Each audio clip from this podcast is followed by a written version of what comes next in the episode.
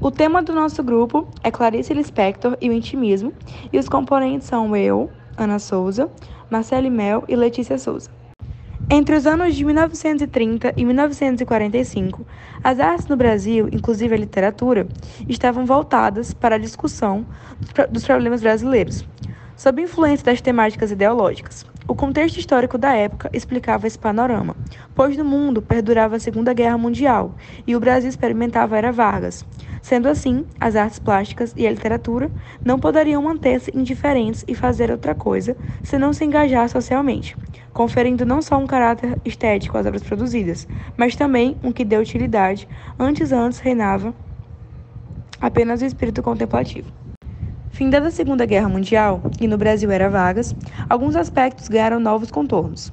Vivia-se uma aparente euforia com o período democrático, e dessa maneira, influenciada por esse novo estado de coisas, a literatura pôde caminhar em direção à experimentação.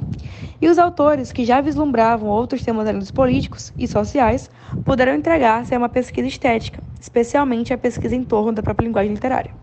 Nesse cenário, várias obras significativas foram publicadas, e nelas o espaço urbano ganhou uma posição de destaque. O Brasil conheceu vários nomes que seriam expoentes literários. Dentre eles, ganhou visibilidade a prosa intimista de Clarice Lispector.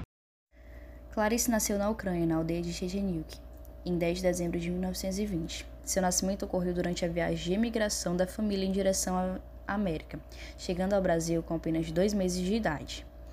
Foi criada na cidade de Recife, naturalizou-se brasileira e assim se definia, fazendo da língua portuguesa sua vida, dedicando-se exaustivamente à literatura.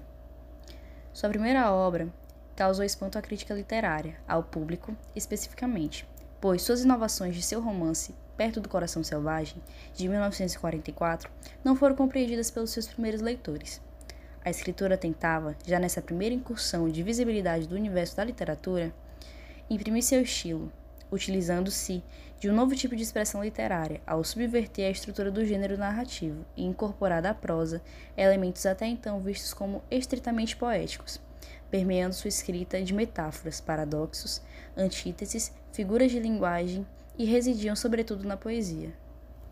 Tendo como principal nome de uma tendência intimista na literatura brasileira, Clarice propôs uma viagem ao consciente individual.